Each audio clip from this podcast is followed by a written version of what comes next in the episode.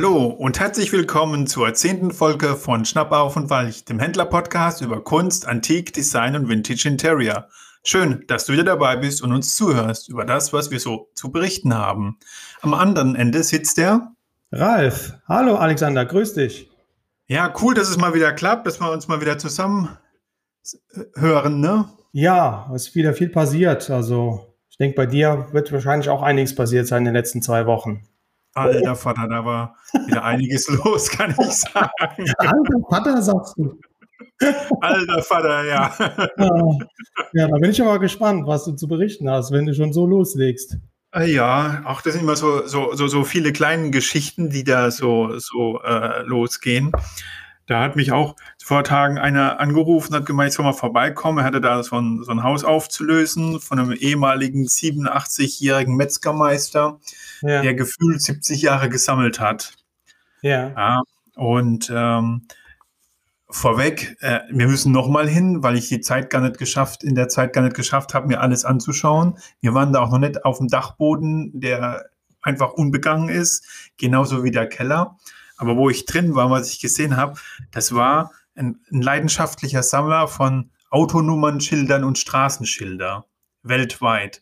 Aha. Stell dir einfach mal vor, du kommst in ein Zimmer rein, wo einfach nur Straßenschilder hängen aus aller Herren Länder. Ja, und da denkst du ja, auch gerade in Zeiten wie diesen, wo du überhaupt nicht mal über die Grenze kommst, ne?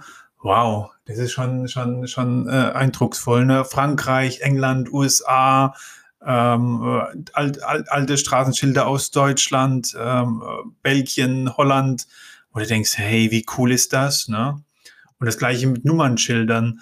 Aller Herren Länder, alle verschiedene ähm, Dekaden, ja, 30er, 40er, 50er Jahre. Und ja. ähm, dann auf die Frage hin, wissen Sie, was so Nummernschilder von so alten, äh, von alten Nummernschilder äh, Kfz-Kennzeichen wert sind? Ne? Ich gesagt, also das ist jetzt mal so ein Thema, wo ich echt mal passen muss, wo ich mich mal mit reinarbeiten muss, weil da hatte ich, muss ich ganz ehrlich sagen, einfach mal keinen kein, keinen großen Plan von. Ne? Und da mal vom, äh, aus dem Stand raus, ja, seriös zu wirken. Ja, da geht's los. Das wäre meine nächste Frage gewesen. Kennst du dich damit aus? Also das wäre jetzt für mich auch spanische Dörfer. Absolut. Ja, absolut. Also ich habe es auch noch nicht geschafft, mich da in diese Materie reinzuarbeiten und zu schauen, ähm, aber wie gesagt, wir haben da nochmal einen Termin, dass ich mir da mal ein bisschen Überblick verschaffen kann. Ja. Weil es ist ja alleine schon teilweise schwierig, das, diese alten Nummernschilder überhaupt im Land zuzuordnen. Ja, erst, ja. erst und zweitens, ich stelle mir jetzt gerade so die Frage, wie kommt ihr an die Autoschilder aus den äh, verschiedenen Ländern? Ja, jetzt überleg dir mal, der ist 87, dann ist er geboren. Ja, jetzt überleg mal, ja, 19, ungefähr 19, irgendwo ganz schnell so um die 1930er Jahre rum, ja. Taschenrechner, wo ist der da bist, also, da bist du wieder voll am Outen, ne? Kopfrechnen, wie war das jetzt, ja?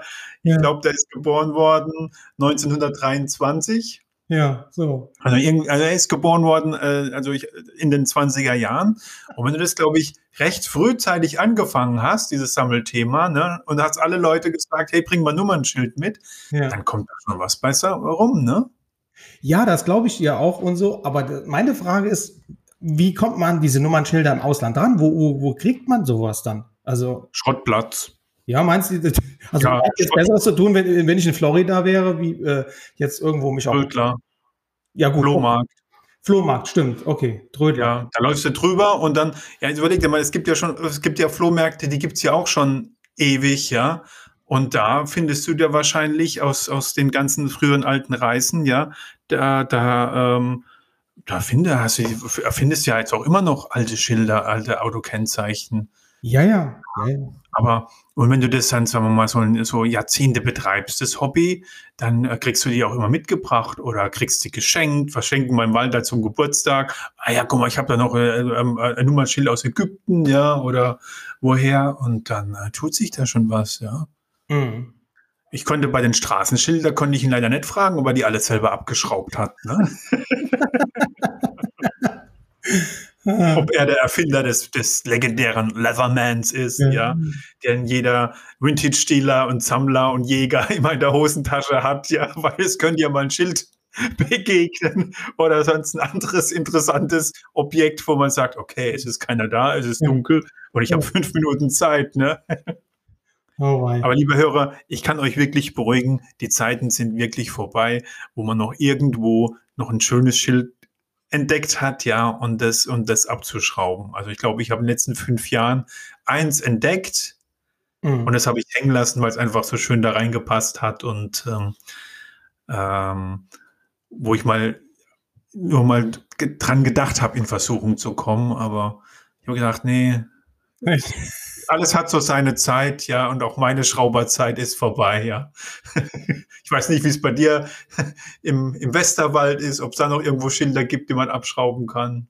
Ja, ich glaube, also ich im tiefsten Westerwald, Oberwesterwald, sind bestimmt noch kleine Ortschaften. Ich bin immer wieder selber überrascht, wenn ich da unterwegs bin und Termine habe und dann komme ich wieder durch Ort und ich denke oder dachte, ich kenne den Westerwald Never ever. Absolut unglaublich, wie groß der Westerwald ist und wie viele kleine Ortschaften es gibt. Und da ist wirklich mit Sicherheit noch was zu finden an alten Schildern. In, aber jetzt außerhalb an den Häusern denke ich weniger. Aber da gibt es ja noch diese alten Schuppen, diese alten kleinen Werkstätten. Die sind ja noch teilweise da wirklich vorhanden. Die schrauben ja immer. Ja, ja, da ja das denke ich. Das denke ich mir auch oft, gerade so die alten kleinen Werkstätten und äh, die, die, die Schuppen. Aber soll ich ja sagen, die Fantasie für diese Schuppen, ja, und diese kleinen alten Werkstätten, die ist total klasse, ja. Aber wenn du dann tatsächlich mal reinkommst, ja, hm. sind die meistens schon total clean, aufgeräumt, entkernt. Da war schon 38 Mal der Schrotthändler da, ja. ja. Weil irgendjemand im Haus immer Stress macht, dass das ganze Gerümpel mal weg musste aus der Werkstatt. Ja. Meistens ist dieser Stress so weiblich. Ich will jetzt nicht gemeint sein, aber wir Männer heben ja alles auf, weil es könnte man ja noch gebrauchen. Genau. Gerade die Tage habe ich in SWR 3 darüber einen Artikel gehört, einen Bericht, ja, dass sogar die Pfannen aufgehoben werden von Männern. Zur Not kann man ja auch einen Blumenkübel draufstellen, ne? Ja. Und ähm, Männer sammeln ja auch gerne Schrauben, weil die Schraube könnte man irgendwann mal gebrauchen, ja. Und ähm, ja, ist einfach so. Und ähm, jetzt nochmal zurückzukommen auf dieses Reingehen in diese alten kleinen Werkstätten. Die Fantasie ist da viel ähm, mal da die, viel schönere Bilder in den Kopf, wie es tatsächlich in der Realität ist. Das ist meistens alles schon sehr, sehr, sehr, sehr aufgeräumt und ausgemistet. Ja, aber leider. Gerade nochmal zurückzugehen, erinnere dich an die Werbefigur, die du ja. bekommen hast. Die war genau. tatsächlich genau. in so einer Werkstatt, in einer Malerwerkstatt, die in den 80er Jahren geschlossen worden ist. Die war praktisch unberührt. Und da stand die ja drin. Und du hast ja gesehen, die Bilder, die ich hier geschickt habe, die war ja noch total verstaubt und angeschmutzt. Die musste man erstmal komplett reinigen, dass man was erkennen konnte praktisch. Genau. Sah erst aus wie ein Räuber Hotzenplotz ja. und dann war es auf einmal eine wunderschöne Werbefigur. Und, weißt du es noch? Ich habe sie schon nicht mehr im Kopf. Wie, was für eine Firma war das? Oh, das müsste ich auch mal nachgucken. Habe ich nicht hier. Ähm, Hast auch nicht mehr im Kopf, was das für eine Nee, habe ich nicht mehr im Kopf. Nee, ja. weil ich sehe am Tag so viele Sachen, ich kann mir das gar nicht alles merken, was da alles so, so, so, ja. so durchrauscht. Ja, also. Ja. So war eine aus den 50er Jahren. Ist schwierig. Ja, 50er, 60er Jahre war es auf alle Fälle, ist auch schön. Ja. Ähm, und äh, ist auch, äh, steht auch aktuell in der Sammlung. Mhm. Schön. Ja, ja. Das also, ja. Ja. Nee, und mit den, mit den, auch, auch mit den Straßenschildern. Ja, das war, das war wirklich eine, eine schöne, schöne äh, Sammlerwohnung. Und ähm, ja, da müssen wir noch mal hin. Dann war die Tage, kam äh, ein Angebot, ähm, da wollte uns jemand, äh, also wir kriegen ja viele E-Mails äh, mit Angeboten für schöne alte Sachen, wahrscheinlich genauso wie du. Bei uns ist es eher Vintage, bei dir ist es eher, eher antik. Und ähm, ja, da wurde uns äh, angeboten so ein wunderschönes Regalsystem vom äh, Paul Cardovius. Däne, kennst du auch, das ist so ähm, auch so, so, so schwebende Regale. Mhm. Gibt auch schon seit den äh, 40er Jahren, 50er Jahren, nicht zu verwechseln mit Mrs. String. Ähm, ja. die, die, die, sind eher so schwebend. Ja. Da gibt es auch immer noch äh, schöne ähm, äh, Container dazu. Und das ist, ähm, ja, die Firma 1945 Royal System ähm, gegründet, so nennt sich es auch heute noch. Äh, und äh, ja, hat die dann später mal äh, Firma France Sun übernommen, hat es dann in Cardo äh, umbenannt. Ähm, Cardo steht für dänisches Design. Da gab es dann solche äh, Designer wie die Grete Jalk, Anne Vetter oder Finul, ähm, deren äh, Objekte und Möbel der da produziert hat. Ja. Und ähm, ist eigentlich wirklich einer derjenige, der dafür sorgte, dass dieses dänische Design so äh, Form und Funktion so minimalistisch ist. Also ähm, ist es schon, schon High Class. Auf alle Fälle gab es halt ein Angebot und der wollte halt mal 5500 Euro für so ein Regalsystem haben. Wow. Ja, habe ich ihm auch zurückgeschrieben. Uh, um, this is a very good price for you, but a bad price for me. Und ähm, ja, und bevor es dann so weit kam, mit dem in Verhandlungen zu gehen, hat er mir dann aber schon auch zurückgeschrieben gehabt, dass es schon ähm, äh, verkauft wäre. Und ähm, habe ich mir auch mal tief Luft geholt, weil ich mir auch gedacht habe, manchmal frage ich mich, wie die Leute dann auch einfach auf Summen kommen, die die da ähm, für ihre ähm, Angebote aufrufen. Mhm. Die gehen dann im Internet auf einschlägige ähm, ähm, Plattformen, sage jetzt mal Pamono, First Tips oder wie sie alle heißen, geben dann mal ihr Objekt ein. Ah, da sehen, gucken sie mal rein, aha, da gucken sie mal, aha, 5.000, 6.000 Euro, ja, das verlange ich mal, so als, als Privatmann. Ne? Hm. Und kann ich ja auch mal gucken, ob ich dann auch einen Händler finde, der dann dafür so viel bezahlt. Ja, und ähm, ich weiß nicht, ob unsere Hörer wissen, was da eigentlich alles so, so an, an einem Kostenblock dahinter steht, ja, den äh, wir äh, Vintage- und Antiquitätenhändler eigentlich haben. Fange ich mal an mit den Plattformen, ähm, wie Pamono oder wie sie auch alle heißen, auch eBay, das sind mal Verkaufsgebühren.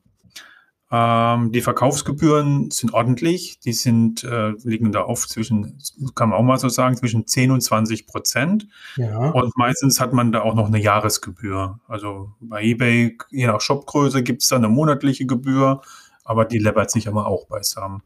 Dann ähm, sind wir Vintage-Dealer, ja, ganz normale Gewerbentreibende, die auch ihr Einkommen und ja, ganzes Thema Steuern äh, berücksichtigen. Das ist nicht Cash in the Dash, sondern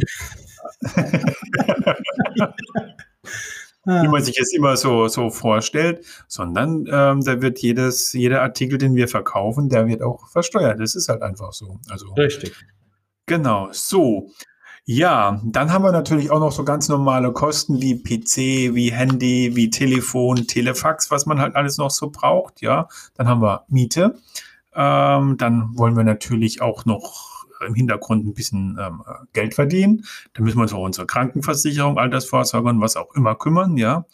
Und ähm, habe ich was vergessen? Werbung, Werbekosten haben wir, ja. Ja, ich wollte gerade sagen, Werbekosten, die sind da auch schon ein großer Teil mit drin, ne?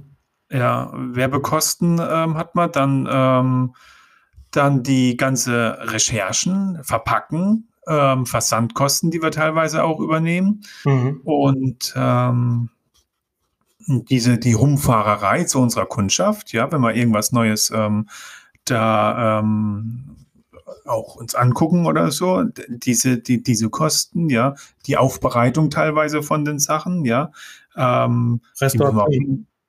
zu den Restauratoren bringen oder so, ja. Genau. Ähm, die verlangen auch ihr Geld, ja, und ein guter Restaurator hat auch mittlerweile auch einen höheren Stundensatz wie 9,50 Euro plus Material. Und aktuell, willst du es wissen? Anfrage, ich habe eine neue Anfrage gestartet für einen Restaurator, Möbelrestaurator ja. für Antiquitäten. Ja. 76,50 Euro plus Steuer. Mhm. So. Ja, so. Genau. Also am Rande, ja. Ja, und ähm, dann hast du noch so monatliche laufende Kosten, wie zum Beispiel ähm, ähm, deine, deine, dein, dein äh, Abmahnradar, ja, wenn du im Internet verkaufst, musst du auch dich immer aufs, aufs Laufende halten, was für die Rechtsprechung alles so macht, ja. Ob du irgendwelche Markennamen nicht mehr nennen darfst oder so, das ist ja auch ein heikles Thema. Ratzfass hast du wieder eine Abmahnung im, im, im Haus, wo du mit allem Drum und Dran wieder bei 1000 Euro Kosten bist, ja. Ähm, da hast du da ständig irgendwie was zu tun, dann brauchst du mal eine neue Kamera und so weiter und so fort. Also nicht, nicht dass wir jetzt groß pinsen wollen, ja, aber ähm, da können wir natürlich schlecht hergehen und ähm, mehr oder weniger nahezu Endpreise zahlen, ja, die im High-End-Bereich sind, ja, ähm, wo man ganz einfach sagen muss, okay, da können wir, da brauchen wir dann auch gar nicht anfangen zu verhandeln.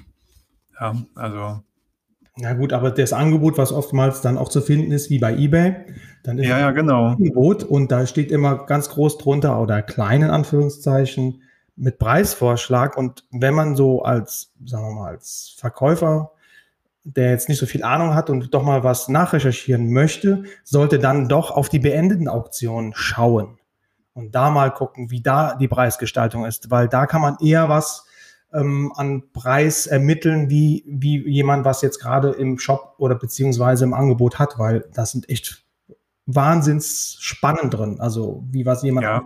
das gleiche Produkt, ich sage jetzt mal 50 Euro, da gibt's aber auch wirklich Spezialisten, die nenne ich dann wirklich Spezialisten, die schreiben da mal locker 300, rufen die für den, für den gleichen oder selben äh, Artikel auf. Ne? Also da ist schon Ja, natürlich. Da, das ist schon so, dass es da Unterschied ist. Man muss halt auch bei eBay manchmal auch gucken, ob es ein Privatverkäufer war oder auch ein gewerblicher Verkäufer, ja. ja. Dann ist noch die Frage, verschickt er überhaupt oder verschickt er nicht? Ja, das ist zum Beispiel bei eBay ein riesengroßer Faktor für den Erfolg von einem Verkauf, ob sowas äh, verschickt wird oder ähm, nur Selbstabholer ist, ja. Also ähm, das gilt alles so zu berücksichtigen, wenn man sich das einmal so anschaut. Oder auch ganz wichtig ist äh, zu schauen, wie häufig wird ein Artikel bei eBay verkauft, ja? Also habe ich was, was ein bisschen, bisschen seltener ist, ja? Also wenn wir gerade bei den Verkauften sind, um deine Preisfindung war, oder habe ich was, was ständig irgendwie geht, ja? Ähm, das ist schon, ähm, schon ähm, immer interessant, die Preisrecherche für was. Ja, also das sind dann solche Dinge, wenn, wenn, wenn, wenn so, ein, so ein Angebot kommt, ja, wo ich denke, oh, das ist cool, aber dann die Preisforderung äh, sehe, ja, wo ich ja schon mal tief Luft holen muss, ja, und denke mir, okay, gut, was mache ich denn da jetzt, ja? Schreibe ich zurück, hello, und ähm, ähm, ich bin da mittlerweile so weit, dass ich mir immer zurückschreibe, this is a good price for you, but a bad price for me. Und ähm, ja, sollte ich bitte nochmal melden, wenn, wenn er es nochmal seinen Preis nachjustiert hat. Ja, und da gab es dann wohl eine ähm, Einigung mit einem anderen Händler. Ich hoffe nicht mit dir. Nein, nein. Aber Und, ich finde es äh, wirklich eine gute Idee. Du weißt ja selber, dass manchmal vorinformierte Kunden oder die was verkaufen möchten aus dem Nachlass für uns dann einfacher im, im Handel sind wie mh, Kunden, die nach Gutachten oder Expertisen aus den 80er, 90er Jahren versuchen, irgendwas dann anzubieten oder zu verkaufen. Äh, Fängt bei Teppichen an. Die wurden dann mit 20.000, 30.000 Mark damals begutachtet, oftmals über Versicherung, um die, die Sachen zu äh, versichern. Und werden heute, Alexander, du weißt es, auf Auktionen teilweise echt große, drei mal vier äh, Quadratmeter große Teppiche, Perser, handgeknüpfte, natürlich keine Antiken, aber ich sage jetzt mal 70er, 80er Jahre. Puh, Startpreis 20, 30 Euro. Die liegen dann hm. im Stapel. 50, 100 Stück übereinander. Unglaublich. Ja, ich kann dir aber sagen, dass wir, glaube ich, auch an so einer Grenze erreicht sind, ähm, äh, so, eine, so eine Tiefgrenze für Teppiche. Und ich kann mir vorstellen, dass das Thema Teppiche eines der Themen wird, was uns in der nächsten Zeit wieder viel Freude bereiten wird. Weil du siehst immer in diesen ganzen äh, Stillmix-Fotos immer mehr jetzt auch gerade ähm, ähm, in, den, in, den, in den Serien 60er, 70er Jahre spielen, da siehst du auch schon im, im Hintergrund schon wieder überall die schönen Teppiche liegen, ja. Und ähm, ich könnte mir vorstellen, dass das wieder ein, ein Thema wird. Teppiche. Ja, ist auch sogar im Moment spürbar, also Anfragen. Ja, also, also ich kann mir vorstellen, dass dieses Thema ähm, langsam mal wieder äh, anfängt, sich äh, warm zu laufen. Also das wird auch noch spannend. Mhm. Nee, nee, Teppich ist, äh, ist, wieder im Kommen, da bin ich mir auch ziemlich sicher. Ja. Sag mal, hast du bei dir noch irgendwo einen Roboter rumstehen? Ah, wenn du schon so fragst. nein. Ah, nein, habe ich nicht. Also schade. Spielroboter, so mechanische aus den 60er, 70er Ja, genau, aus den 60er Jahren von der Firma Masaduya. Masaduya, japanisch? Ja, der Masaduya ist der Bruder vom Toyota. Nee, Quatsch, war ein Spaß. Gut. Ja, hätte ich da hat einer in Amerika beim Nachlass machen von seiner Mutter, von seinem Elternhaus, einen alten Roboter gefunden, original verpackt, 1960er Jahre. Und zwar der Machine Man Roboter mhm. in Originalverpackung. Da muss man ganz ehrlich sagen, es ist halt wieder dieser große Punkt Originalverpackung. Mhm. Ähm, das war ein Roboter, der ist 37 Zentimeter groß, war Teil von einer Gang of Five. Gibt es also insgesamt äh, eine Serie von fünf Robotern. Ja. Und ähm, der, der, der Grant, der, der Giant, der Machine Man, das war der begehrteste, weil der einfach auch am, am niedrigsten oder am wenigsten ähm, äh, produziert wurde. Mhm. Und er war schwer erhältlich. Ähm, äh, vier Stück konntest du im Katalog bestellen seinerzeit in Amerika. Ich weiß nicht, wie das bei uns in Deutschland war, aber der fünfte, dieser eben, den musstest du dir direkt in Japan bestellen. Und der wurde wahrscheinlich damit Post geschickt und so weiter und so fort. Es sind sehr wenige bekannt, dass es überhaupt die gibt, ja. Und die Originalverpackungen eben sind vielleicht drei, vier bekannt, ja. Ja. Und äh, ja, dann hat er vom Dachboden direkt äh, ins Aktionshaus gegeben. Wurde geschätzt auf 60 bis 90.000 US-Dollar. Ja, für einen Roboter, ja und ist tatsächlich verkauft worden für 159.900 US-Dollar, was circa 136.000 Euro entspricht. Inklusive Gebühren. Und es ist natürlich ein mega Rekordpreis für einen Spielzeugroboter. Wahnsinn. Ja. Wahnsinn. Also, ja, da kann man auch nur sagen, Leute, immer unser Aufruf einmal in der Sendung, geht auf eure Dachböden, geht in den Keller und schaut, was ihr da noch so findet, ja. Und ähm, wenn ihr nicht wisst, was ihr damit machen sollt, schickt uns ein Bild. Wir freuen uns immer über Bilder und Nachrichten von euch, ähm, auf die wir dann auch gerne antworten. Und ähm, wichtig ist, dass die Dinge nie, nicht verloren gehen, sondern der Nachwelt ähm, ähm, erhalten bleiben, weil wir beide sind Vintage-Fans äh, und Antiquitäten-Fans. Und ähm, was ich noch sagen wollte vorhin, wo wir es am Anfang drüber hatten mit Schildern, ich persönlich freue mich eigentlich immer mittlerweile, wenn ich irgendwo ein schönes altes ähm, äh, Vintage-Zeichen, also Zeichen der alten Zeit sehe, wie ein altes Schild oder ein altes Gaststättenschild, ein schönes altes Haus, alte Schriftzüge, ähm, alter äh, ver, ver, ver, vergilbte Hauswerbung von irgendwelchen Getränken oder so, einen coolen alten Coca-Cola-Schriftzug oder so. Ja, das erfreut ja schon ein bisschen mein Herz. Dir auch? Auf jeden Fall. Ich äh, am liebsten auf Dachböden bin ich unterwegs. oder einen schönen alten Jugendstilvillen oder so, wenn ich da ich äh, recherchiere schon mal ab und zu, je nachdem, wenn Termin, der Termin ein bisschen voraus ist, eine Woche oder so, dann gucke ich schon mal, fahre ich schon mal tatsächlich, wenn es in der Nähe ist, äh, mal so ein Haus an und gucke schon mal von außen, ob es dann, ne, wie es wirkt. Und ähm, ja, dann gehen ja schon so die Gedanken durch den Kopf, was könnte auf dem Dachboden sein, was kann im Keller sein. Ne? Ja, ich mache das immer über Google Maps. Ja. Ich schaue mir mal das Viertel an, gucke mir das Dach an, ja. ist das Dach alt oder neu? Nebengebäude. Ja, genau. Gibt's ist ein Pool dran oder nicht? Pack schon mal die Badehose ein. Ja. Ja, ja. Ja. Und in einer schönen Villa hing übrigens mein nächstes Auktionsobjekt, was ich noch habe. Das war nämlich über 100 Jahre im Besitz einer französischen Familie. Und hast du mhm. schon eine Idee, was jetzt kommt? Nee. Van Gogh. Ah. Dessin de Rue à Montmartre. Ja, ist jetzt versteigert worden. Ne? Genau. Wurde ja. versteigert bei Sotheby's in Paris. Ja. Äh, von Van Gogh von 1887 zeigt so eine Familie mit einem Kind und einer Windmühle, wie das da mal so war, Montmartre. Mhm. Ähm, er stammt aus seiner zweijährigen Zeit, wo er in Paris war, da war er recht produktiv. Und dieses Bild wurde geschätzt, also Start war 5 Millionen Euro. Ja. Und ist dann zugeschlagen worden mit 13 Millionen Euro. Ja, es kam aus dem Privatbesitz, glaube ich. Ne? Kam aus dem Privatbesitz, genau. Ja. Und es war das bisher das teuerste Bild von Van Gogh, was er in Paris ähm, ähm, äh, oder beziehungsweise in Frankreich jemals verkauft wurde. Hm. Ja. Und ähm, ja, und es war eigentlich schon, schon krass, ne? wo ich da ein bisschen geguckt habe, ähm, aus äh, wieder so, dann, dann, dann surfe ich ja mal so ein bisschen rum und habe ich dann auch mal gelesen, ja, dass er in den letzten zehn Jahren seines Schaffens, ja, was schätzen, wie viele Bilder der gemalt hat, in den letzten zehn Jahren. Seines Lebens dann. Ja. ja. Also da muss, man, da muss man natürlich auch wissen, dass er da ein bisschen zur Therapie war und ja, was immer da auch war.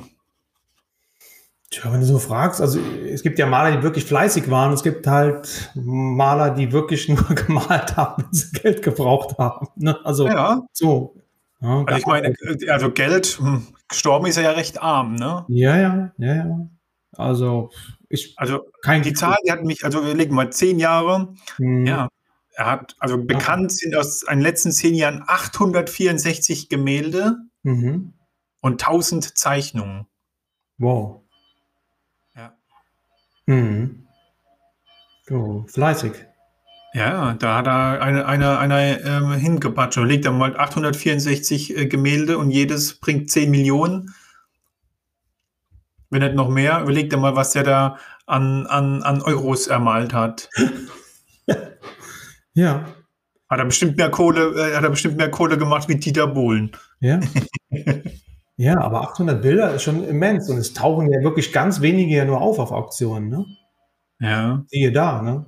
Also, Äh, Da will man gar nicht wissen, wie viele da noch irgendwo verschollen sind oder in privaten Räumen hängen oder ja, gut denken einige. die Leute, es ist eine Kopie oder es ist echt, ja, weil sie den nirgendwo finden.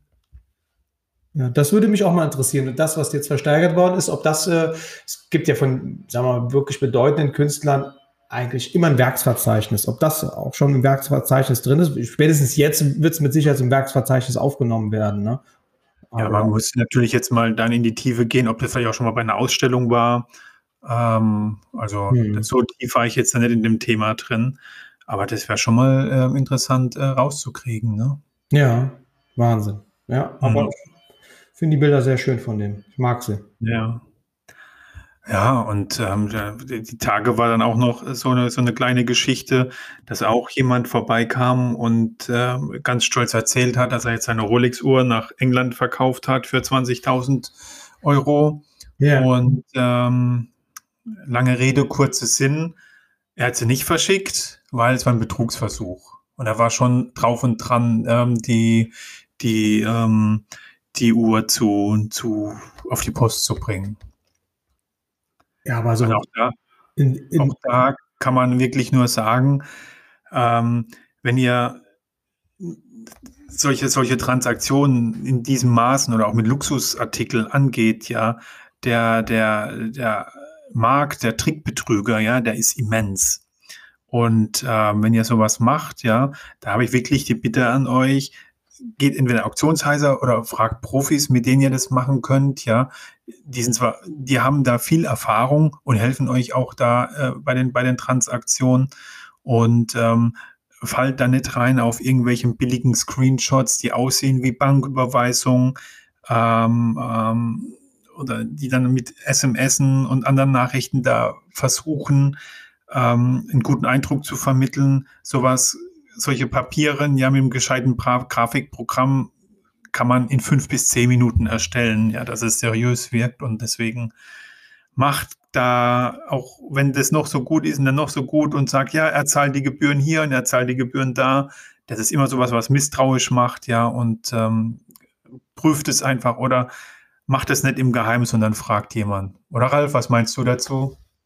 Ja, ja, auf jeden Fall. Also vor allen Dingen bei solchen Summen. Also ich denke, alles, was ab 1000 Euro ins Ausland geht oder äh, ins, vom Ausland, äh, man kann ja auch bei äh, eBay äh, Italien oder Frankreich oder England kaufen. Ähm, Gibt es ja auch einige äh, Sammler, die ich kenne, die dann auch da mal kaufen. Muss man also höllisch aufpassen, dass dann auch der richtige Weg dann äh, mit der Mhm. Zahlung funktioniert oder gemacht wird und auch die entscheidend ist auch ganz wichtig, mit welchem Weg, in welchem Weg das gemacht wird. Also sprich Post oder Werttransportfirmen. Da Mhm. gibt es ja ganz Ja, also die dann auch europaweit dann handeln, ne? Also äh, oder Ja. beziehungsweise agieren im Werttransport. genau, ja, ja. Da muss man schon- sich schon- informieren, ne? Das ist ganz wichtig. Schon, schon enorm, was da, ähm, äh, was da wieder passiert oder auch unterwegs war, ja. Also Mhm. Ja, also auch da können wir euch weiterhelfen. Ja, wenn ihr da irgendwelche Fragen habt, fragt uns ehrlich. Also wir, wir helfen euch da gerne weiter und wir hören lieber, boah, das ging ja gerade nochmal gut, ja, wie Ja. Scheiße, die Uhr ist fort und ähm, ähm, die Kohle auch, ja. Da gibt's ganz viele Mittel und Wege, die die mittlerweile die Jungs nutzen, um da an, an Geld oder auch an Luxusgüter zu kommen. Ja, passt da wirklich auf. ja, genau. eBay versucht ja da einen Riegel vorzuschieben und äh, guckt da und hat schon echt wirklich viele Sicherheitshürden drin. Aber trotz alledem, die finden immer wieder neue Wege, ne? wie, sie, Ja. wie sie die Leute versuchen zu betrügen. Das ist schon Genau. Wahnsinn. Und wenn ihr in dem eBay-System seid oder so, oder welchem auch immer, geht er bloß nie raus aus dem System, ja, und wo es dann heißt, können wir über WhatsApp oder können wir über Private Mail oder wie auch immer, macht es nicht, wenn dann nur über ähm, eBay, damit ihr da einigermaßen Rückversicherung habt und wenn es dann mal hart auf hart kommt, ihr da auch einfach so einen gewissen Nachweis habt. Also Was da passt er wirklich auf. Ja. Was mir jetzt gerade einfällt, was mir die Woche passiert ist, habe ich dir gar nicht erzählt. Nö. Nö, pass auf. Wirklich bis gestern, ich hatte gestern noch mit eBay ähm, Service, den können wir können einen Kunde, also einen, einen Käufer genauso wie ein äh, Verkäufer ja anschreiben oder telefonieren. Und ich hatte ein, ich sage sag jetzt nicht, was es war, ich sage jetzt einfach ein Produkt verkauft über Versandservice verschickt. Es gibt verschiedene, es gibt Hermes, es gibt DHL und wir haben gerade in der Corona-Phase ist es so, dass die Paketzusteller ähm, die Sachen ohne Unterschrift die übergeben dürfen. Mhm. Richtig? Ja. So. Es gibt aber auch den Service bei DHL und Hermes, wo du einen Ort angeben kannst, wo es, ohne dass du da bist, hinterlegen, hinstellen. Entweder vor die Haustüre oder Mhm. im Carport oder hinterm Haus. Kannst du mit denen alles ausmachen, richtig? Genau. Kannst Ja. du direkt auch in der, in der, im, im Paket, wenn eine DHL-Mail kommt, kannst du das Ja. sagen, wenn du nicht erreichbar bist, wo du es hinstellen kannst. Genau. Genau, das gibt es also Mhm. bei DHL, das gibt es bei Hermes und bei vielen anderen auch. So. Jetzt habe ich was weggeschickt mit Hermes. Oh. So, ja, so. Ja, ich gucke. Oh, ist angekommen, wird ja dann bestätigt. Kriegst du ja dann, kannst du ja mittlerweile bei eBay äh, unter Verkäuferinformationen ähm, genau recherchieren, wo ist es wann, wann, zu welcher Uhrzeit. Und auf jeden Fall ist es angekommen, es ist angenommen worden und fertig, Schluss. So, und auf einmal kriege ich fünf Stunden später eine E-Mail über eBay, dass das Paket jetzt weg wäre. Er hätte einen, ähm, hätte die Hermes nicht beauftragt, das vor der Haustüre abzustellen. Und ich sollte jetzt bitte Hermes erfragen, wo das Paket wäre. Oder wo es Mhm. abgegeben worden ist. Hat einen Fall geöffnet, Alexander. Ja. Mein Geld ist eingefroren worden, du kennst das Spiel ja. Ja, ich kenne das Spiel, ja. So. Hast du den Fall schon mal gehabt? Nee. Was, was jetzt die Frage jetzt an dich, was habe ich denn mit seinem Abstellauftrag oder Nichtauftrag? Oder für mich ist doch der Auftrag abgeschlossen, indem ich doch sehe, es ist angekommen, es ist entgegengenommen worden. In welcher Form kann ich ja nicht als, als Verkäufer sehen, was er da jetzt, äh, ob er da einen Auftrag erteilt hat oder nicht. Der, Ralf, das kann ich dir jetzt an dieser Stelle, also ich fühle absolut mit dir, ja. Das ist wieder voll der Scheiß, ja. Genau. Ähm, ähm, und ich kann das, ich kann das, das war so eine Frage, vor der ich mich eigentlich immer gedrückt habe, weil ich weiß, dass sie das manchmal machen. Ja, was ist, wenn so ein Paket verschwunden geht, ja? ja. Aber ich vermute mal, dass Hermes sagt, ja, wir haben es abgestellt, ja. Ähm, der Fahrer hat da einen Code drauf gemacht und der Empfänger weiß es und dann wahrscheinlich kriegst du gesagt, du als Absender auch, ja. Mhm. Und ähm, dann, und dann äh, geht es halt darum, ja, wer jetzt halt die Schuldfrage trägt. Auf alle Fälle halten wir euch da mal auf dem Laufenden, wie das Thema weitergeht, weil es mich persönlich auch interessiert, was da äh, wirklich äh, dann auch war, weil ah, das ist auch alles ein Scheiß, echt. Also Ja. wenn du dann hörst, dass es dann vor die Tür gestellt wird und dann siehst du halt, dass oder hörst, dass dann manchmal die Banden hochgenommen werden, die einfach nur hinterm DHL herfahren und nur gucken, wo sie es da vor die Tür stellen und das direkt das Paket wieder einsammeln. Ja, also Mhm. gibt es ja auch so mittlerweile solche Nummern und äh, Ja, das Ja. ist ein Drama. Das ist ein Riesendrama. genau. Hast du mal nachgeguckt, was da bei, bei Hermes steht? Bei FAQs, was passiert, äh, wenn ein Paket vor die Tür gestellt wurde und ähm, es verschwunden ist? Außer fragen Sie bei den Nachbarn nach oder vielleicht hat es jemand in den Flur gestellt. Ja, ich bin ja noch ein Stück weitergekommen. Ich habe dann Hermes angerufen mit der Paketnummer und die haben mir gesagt, dass ähm, ein Aufstellungs-, also ein Ablegauftrag besteht von dem Kunden vor der Haustüre. Gut, dann bist du raus aus der Nummer, würde ich mal so sagen. Da bin ich raus, genau, richtig. Und dann habe ich tatsächlich, also ich habe dann eBay angerufen, habe denen das so mitgeteilt. Die haben, die haben eine Art so ein, so ein wie so eine Polizei bei eBay oder ne, die recherchieren das, gucken das nach, haben dann auch nachgeschaut und konnten, die konnten aber sehen, dass es einen Auftrag gibt, vor der Haustür abzustellen und haben gesagt, und hiermit äh, schließen wir den Fall, machen ihnen das Geld wieder frei und ähm, ja. Ja, ja, und dann ist es ja geklärt, genau. Für mich, aber für den Kunden halt nicht, weil jetzt ist die nächste Frage, ja, was macht der Kunde jetzt? Tja, Pech. Meiner Meinung nach.